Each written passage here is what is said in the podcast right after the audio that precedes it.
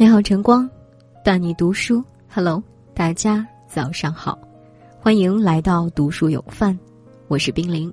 今天要跟大家一起分享的文章，名字叫做《一切都是最好的安排》。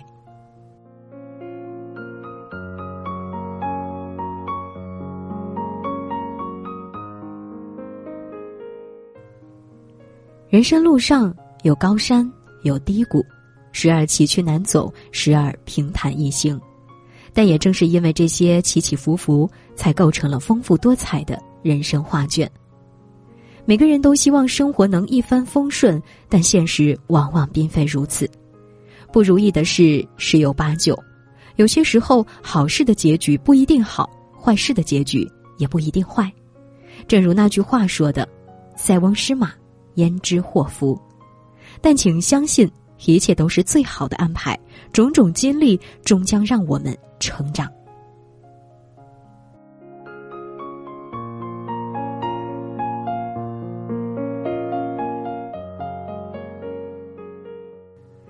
离开错的，才能遇见对的。有句话说：“对的人就像是金子，哪能那么容易让你遇见呢？”深以为然。真正对的人可遇不可求，我们一生会遇到无数的人，有些人终究是要离我们而去的，但无需强求惋惜，因为后面会有更好的人等待着与我们相逢。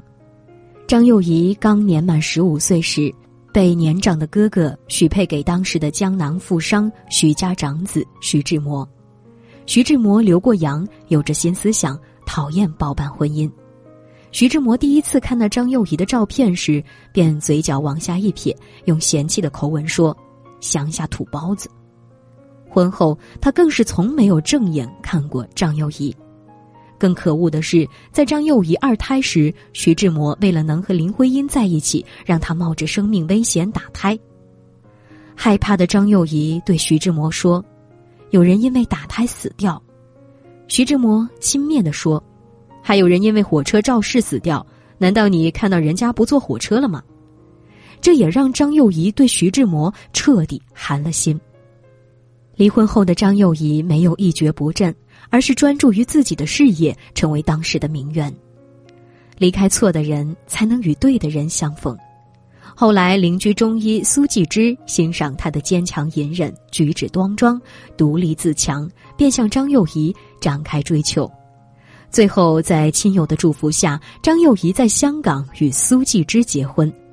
苏纪之给了张幼仪一个真正幸福美满的婚姻。有句话说：“有些人注定只是用来成长的。”人生的际遇并非全是完美的，我们会遇到坏人，也会遇到好人。离开不对的人，对我们来说不仅是解脱，更是成长。只有离开错的人。才能遇见对的人。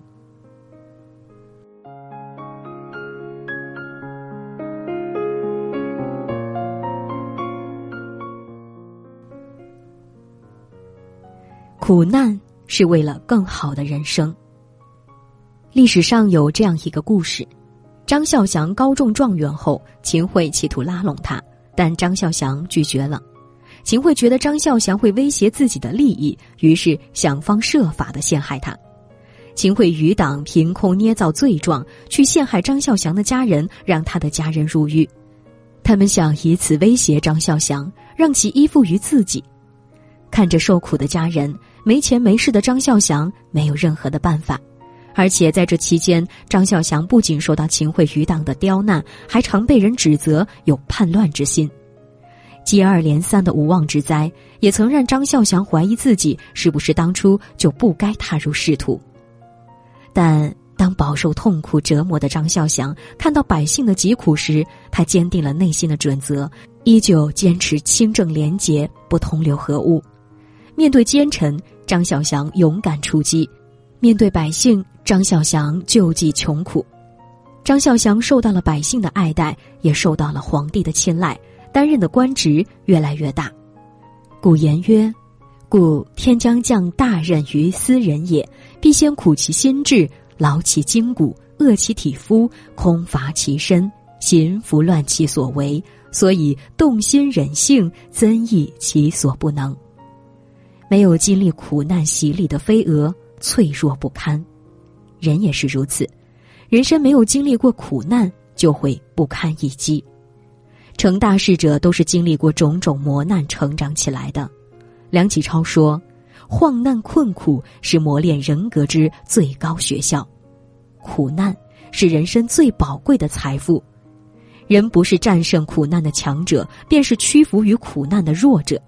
没有人的成功是随随便便得来的，只有经受住磨难的人。”才能获得更好的人生。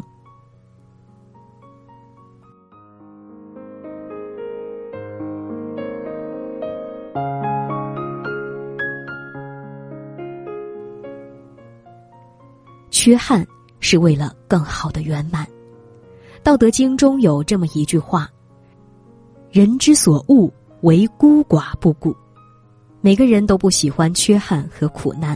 谁都喜欢自己有一个十全十美的人生，那世间为什么有那么多的缺憾呢？因为没有缺憾，给你再多幸福也体会不到快乐。就像只懂甜味的人，没有其他味道作陪，也体会不到甜味。苏轼任职时受乌台诗案的牵连，被贬到黄州，在被贬的路上，苏轼心情十分复杂，觉得没阻止变革，十分遗憾。也对要去的地方也十分担心。初到黄州时，他曾经几度感慨世态炎凉，但他没有消沉下去，而是很快调整好自己的心态。在这期间，生活困苦，便自己开垦荒地，种植粮食，贴补家里的生活。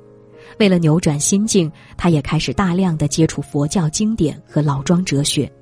在那段时间，苏轼创作出了很多不朽的著作，在光城的诗意。对于苏轼来说是一种缺憾，但后面远离官场，过着悠然自得、专心创作的生活，未尝不是一种圆满。古言说：“黄金无足色，白玉有微瑕。”每个人都想争取一个完满的人生，然而自古至今，海内海外没有一个人拥有百分百完满的人生。有时候有那些缺憾做陪衬。才能让人更加珍惜当下所获得的。人生得失常有，那些能失去的，只为让你得到更好的。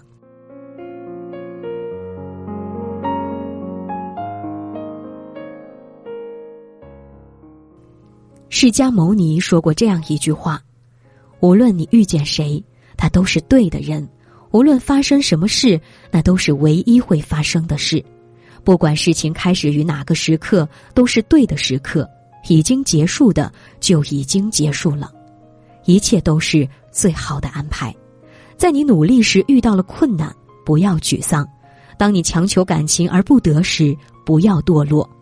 生命中的一切，我们都无需抗拒，笑着面对，不去埋怨。我希望你始终记得，种种经历皆有因由，若有事与愿违。都是另有安排。听说幸福很简单，简单到时间一冲就冲淡。曾经的海枯又石烂，抵不过你最后一句好聚好散。能不能当成彩排？形同陌路的结局真伤感。如今破镜难重圆，爱情这场比赛。认输好难，不日穿上情侣装就可以装情侣，不是小心翼翼就能重演这场电影。我会不会坚强？会不会退堂？只留寂寞陪我说说话。不日穿上情侣装就可以装情侣，不是模仿你的习惯就能理。太坚强是软弱，太颓唐是折磨。我该怎么整理你给过的温柔？